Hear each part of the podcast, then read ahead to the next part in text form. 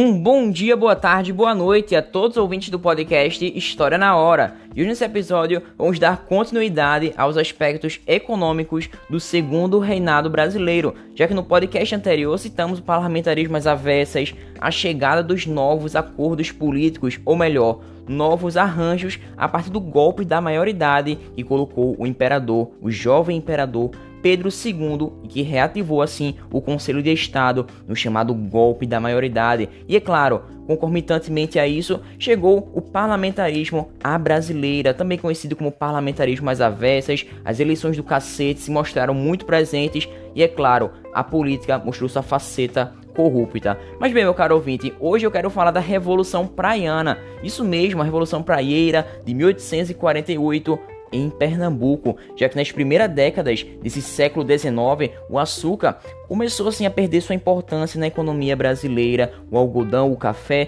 começaram a ganhar força, destaque nessa pauta da exportação brasileira mesmo, em virtude de uma alta demanda, uma alta procura nos mercados europeus e também nos mercados estadunidenses. E aí, meu caro ouvinte, está preparado para mais uma viagem no tempo? Bem, o convite já está feito eu quero justamente ter a sua presença nesse podcast, porque sem você tudo isso não seria nada, não seria nada, e é um prazer inenarrável ter a sua presença nessa viagem no tempo, em todo esse processo histórico de aprendermos mais, aplicarmos o nosso senso crítico. Então, desde já, você está convidadíssimo para mais uma viagem no tempo, para citarmos hoje desse último movimento importante de contestação do equilíbrio político criado em torno de Dom Pedro II, um movimento que aconteceu em Pernambuco em 1848, chamado de Revolução Praieira e que estabelece relações com o Mangue Beat, isso mesmo, com as músicas de Chico Sainz e seu grupo fenomenal aqui de Pernambuco. Bem, sem mais delongas, vamos ao que de fato interessa. Bem, meu caro ouvinte, o algodão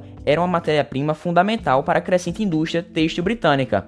Já o café atendia, chegava ali aos povos aos novos hábitos e costumes da sociedade urbana e industrial, e assim se consolidava na Europa e nos Estados Unidos da América, que crescia bastante como sendo uma potência. Bem, o declínio da produção do açúcar fortaleceu novos setores da elite nordestina, especialmente aqueles grupos liberais que partiam em defesa de uma maior descentralização política deste império. E nesse contexto, nessa conjuntura, em 1842 foi formado em Pernambuco um partido liberal que começou assim a questionar a nomeação justamente de um conservador para a presidência da província. Bem, eles não queriam esse embate político. Isso evidenciou a insatisfação regional por conta dessa política centralizadora do império, além de desejar justamente as elites locais obterem maior participação nas tomadas de decisão do império do Estado brasileiro. Bem, meu caro ouvinte, eu destaco, chamo a sua atenção, pois o Nordeste ele foi marcado por diversos movimentos de contestação da ordem como por exemplo a Conjuração Baiana, Revolução Pernambucana e Confederação do Equador, movimentos que tinham projetos políticos federalistas e que contestavam todo esse processo de centralização. Pois, meu caro ouvinte, é fato que essas tensões regionais se intensificaram, se multiplicavam, inclusive acontece uma insurreição popular na Rua da Praia, em Recife. O estopim dessa revolta se deu justamente quando os conservadores demitem os liberais de cargos públicos. E a partir dessa conjuntura, os protestos também se dirigiam contra a arbitrariedade do Senado, altos impostos, que também eram todos estimulados pelo ódio político entre os liberais e os conservadores. E esses revoltosos não conseguiram tomar o controle total da província. Entretanto, o movimento se alastrou, se disseminou para o interior até meados de fevereiro de 1850. Bem, quando Pedro Ivo líder dos revoltosos, foi preso e um acordo político entre os liberais e conservadores acontece, bem, meu caro ouvinte, acontece a pacificação dessa região. E todo esse contexto reflete a luta contra o monopólio de poder dos Cavalcante, Além disso, o setor do atacado e varejo estava dominado por ingleses e portugueses, e é claro, existia um confronto contra aquelas disparidades sociais e procuravam também liberdade de imprensa e o fim do poder moderador. E a partir disso, os revoltosos visavam a implantação de uma nova sociedade e do iluminismo. Inclusive, um lema muito disseminado é este: vai para Pernambuco, cuidado, ou há de ser cavalcante ou há de ser cavalgado. Bem, e é a partir disso que existe uma relação direta com o movimento Mangue Beach a partir da música A Cidade. E ela fala assim: "E a cidade se apresenta centro das ambições para mendigos ou ricos e outras armações, coletivos, automóveis, motos e metrôs. A cidade não para, a cidade só cresce, o de cima sobe e o de baixo desce. A cidade se encontra prostituída por aqueles que a usaram em busca de saída, ou seja, ele alia essa crítica social à cultura, à música, ao entretenimento. E bem, não somente fica nesta música, já que em outros trechos ele fala assim do maracatu atômico, em que ele ressalta este trecho.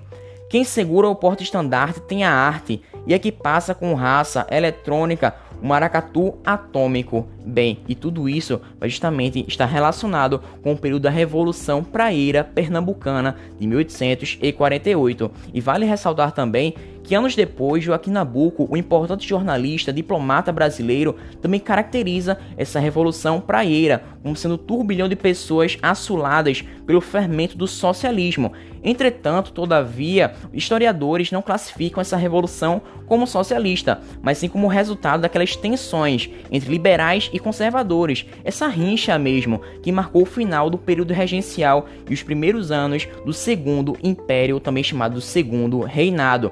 E essa revolução foi o último foco de resistência ao poder central, sendo assim as suas características sociais, políticas muito semelhantes, parecidas com as revoluções regenciais. E após todo esse período de turbulência, coube ao Império intensificar essa economia cafeeira e também atender às preocupações, anseios políticos que cresciam ainda mais em torno do abolicionismo. E antes de citarmos sobre o café como sendo esse ouro verde, eu quero trazer algumas informações a mais sobre os desdobramentos das eleições do cacete, já que a fraude foi o marco principal dela, uma apuração muito fraudulenta, já que meninos eram aceitos como eleitores, escravos estavam presentes, pessoas inexistentes e permitia-se também trocar de identidade na hora do voto e a volta dos liberais não durou tanto tempo, já, que aconteceu o agravamento da revolta dos farrapos, crescia ainda mais a pressão inglesa ao fim do tráfico negreiro e também a violência nas eleições levaram à queda do Ministério dos Irmãos.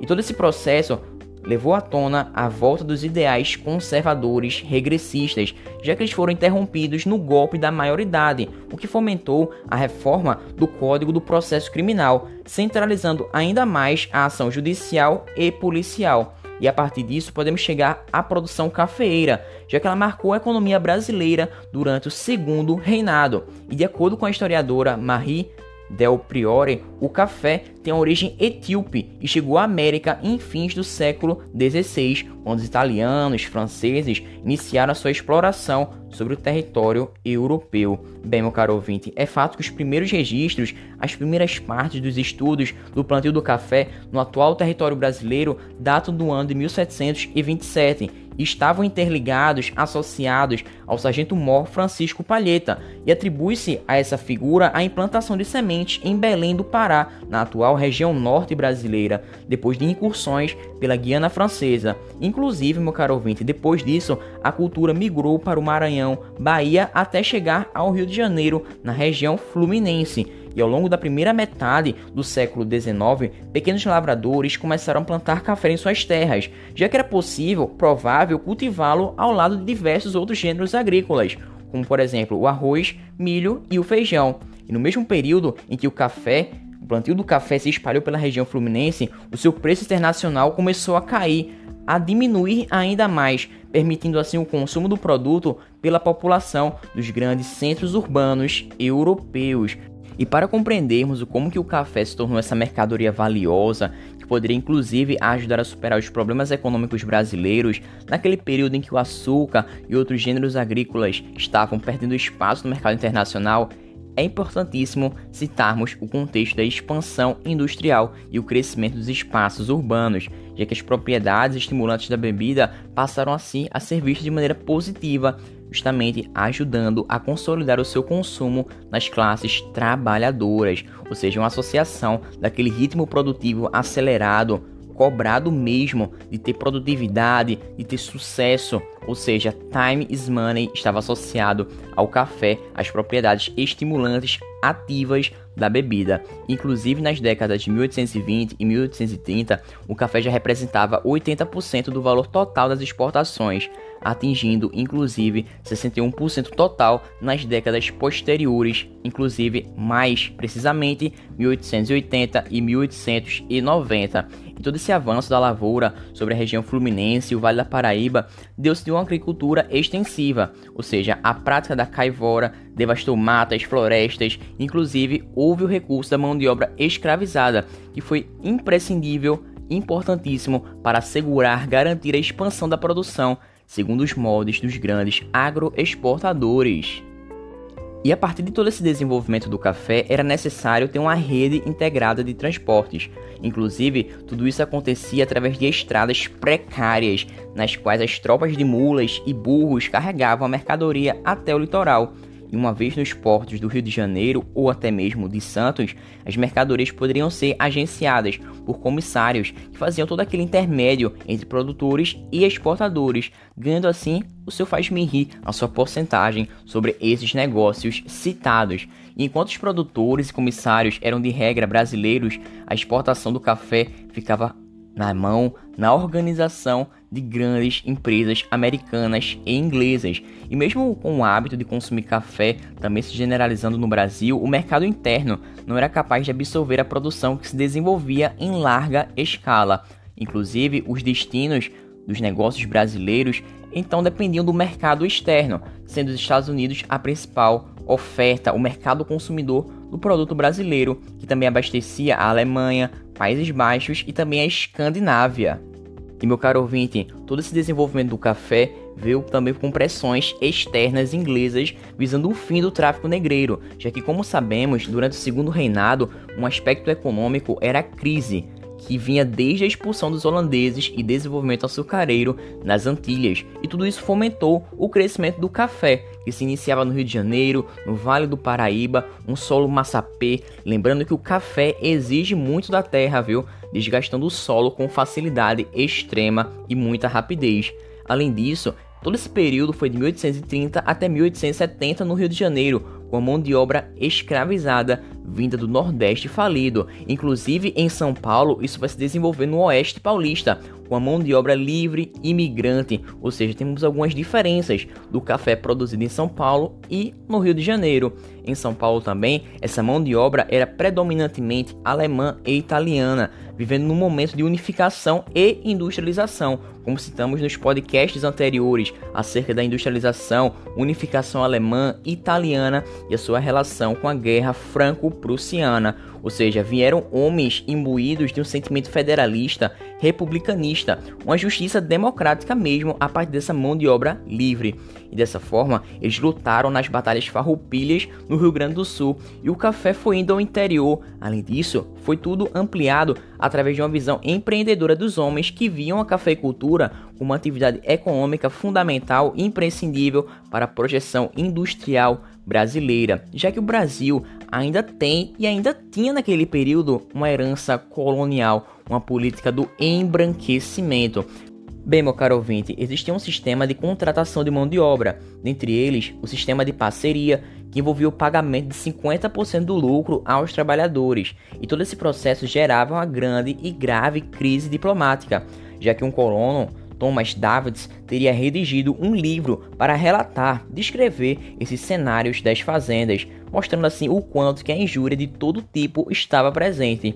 Já o nosso segundo sistema de contratação era o de subsidiamento, que era organizado pelo próprio Estado na figura de Dom Pedro I, pagando assim os custos do deslocamento daquela mão de obra. E aí, meu caro ouvinte, está curioso para saber um pouco mais desse avanço do café, dos atrasos da escravidão, Lei de Eusébio de Queiroz, Barão de Mauá, Lei das Terras e como perceber que todo esse assunto está presente no cotidiano, no odierno? Bem, é sobre esse assunto que eu quero trazer no próximo podcast. E desde já eu quero te agradecer a sua presença, porque foi um prazer inenarrável para mim ter você aqui, já que fazer essa viagem no tempo foi algo muito bom, prazeroso e também que fomentou a minha curiosidade ainda mais pela história, pela ciência e por valorizar o senso crítico. Então, desde já, sua presença foi fenomenal, um prazer inenarrável ter você aqui. Muito obrigado, até uma próxima, valeu, falou!